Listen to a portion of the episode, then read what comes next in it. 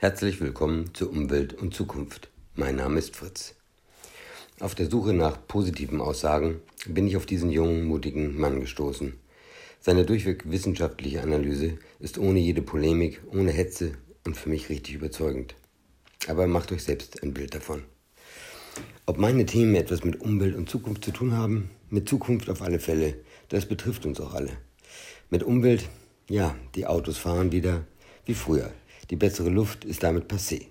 Alle aktuellen Pläne der Politik nehmen keine Rücksicht mehr, zum Beispiel auf die Bewegung Fridays for Future. Kein Umdenken oder der Mut zu wichtigen Entscheidungen, die jetzt durchaus möglich und absolut notwendig wären, ist zu erkennen. Also, bleibt wachsam und traut euch kritisch zu bleiben. Bis bald, euer Fritz.